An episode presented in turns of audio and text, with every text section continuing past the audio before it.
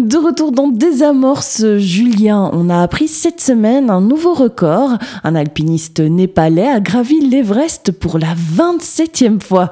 L'occasion pour toi de revenir sur la popularité grandissante de ce sport, mais aussi de rappeler sa dangerosité. Exactement, Magali. L'alpinisme, c'est un sport qui existe depuis la nuit des temps. L'homme a toujours gravi des sommets, mais ce sport s'est peu à peu transformé en un loisir dans le courant du 19e siècle.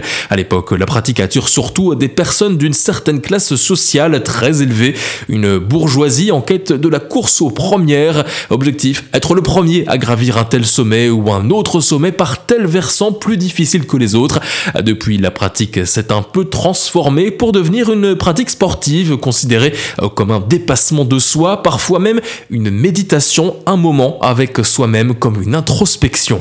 Et désormais, l'alpinisme, c'est presque devenu un effet de mode. Oui, principalement sur l'Everest et le Mont Blanc, la discipline attire de plus en plus de public. Euh, sur le Mont Blanc, il y a près de 25 000 alpinistes chaque année et d'ailleurs il y a parfois tellement de monde au même moment sur le Mont Blanc, eh bien qu'il y a parfois de longues files d'attente en pleine montagne sur les derniers kilomètres d'ascension.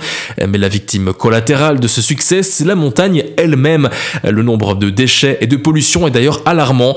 Sur l'Everest en 2021, les Sherpas locaux ont ramassé 60 tonnes de détritus des bouteilles d'oxygène, des tentes, des canettes, des conserves ou encore même des excréments humains. Sur le Mont Blanc, on a même retrouvé il y a 4 ans un rameur, un appareil de musculation abandonné au sommet par un Britannique. Depuis, les autorités françaises se mobilisent pour tenter de limiter cet afflux d'alpinistes non préparés et leurs conséquences. Sur le Mont Blanc, il faut désormais prouver une réservation dans un des refuges officiels avant de débuter l'ascension.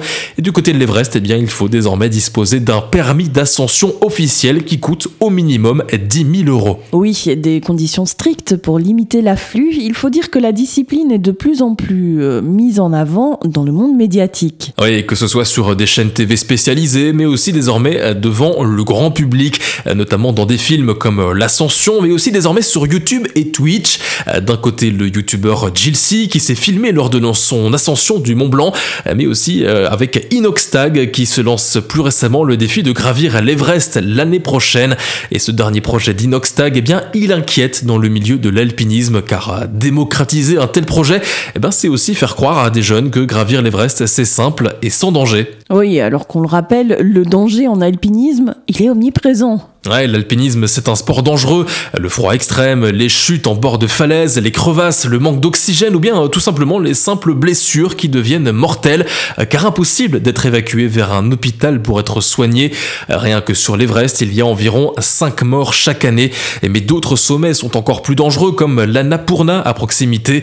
Et ce qui est terrible, hein, eh bien c'est que lorsqu'une personne décède en alpinisme, ben, eh bien il n'est pas toujours possible de récupérer le corps, parfois parce que le corps est soit il est soit au fond d'une crevasse inaccessible, euh, mais aussi parfois parce qu'il est trop en altitude et qu'il est donc trop dangereux de tenter de le redescendre.